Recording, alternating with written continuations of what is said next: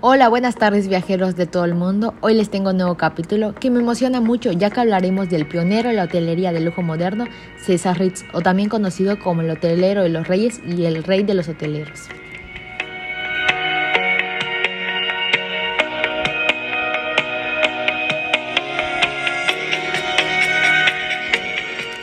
Y algunos se preguntarán quién es César Ritz y cuál fue su aportación para que lo llamen de dicha manera. En el área de la hotelería moderna, César Ritz es sin duda uno de los personajes más importantes, pues proyectó sus ideas y acciones hacia el futuro, siendo precursor en el modelo de servicio al cliente como lo conocemos actualmente. ¡Wow! Desde los 15 años empezó a trabajar como aprendiz de camarero, vinos en el Hotel de Bering.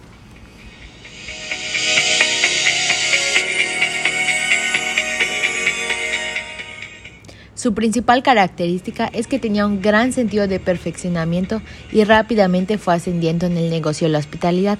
A los 24 años de edad ya es considerado maestro de sala del Ringklum. En 1878 es nombrado gerente de este establecimiento. ¡Wow!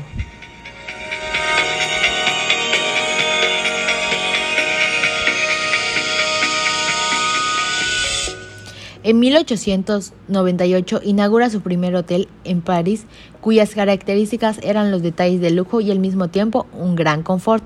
Los hoteles que le dieron fama y prestigio son los constituidos bajo el mando y el nombre de Ritz en París y el Hotel Ritz en Londres. ¡Wow! ¿No les parece sorprendente lo que César Ritz pudo lograr? Porque yo estoy súper sorprendida.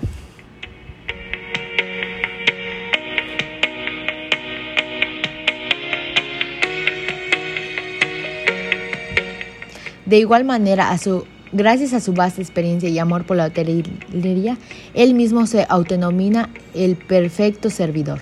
Dentro de sus grandes aportaciones al turismo estuvo el saber aprovechar el desplazamiento masivo de turistas como una grande y floreciente industria característica de la pertenencia y expansión.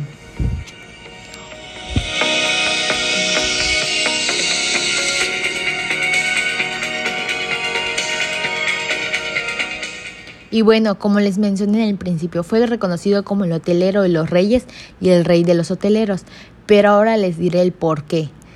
Debido a que dirigió simultáneamente varios hoteles grandes de Europa en las ciudades como Roma, Franklin, Palermo, Monte Carlo, Lucerna, El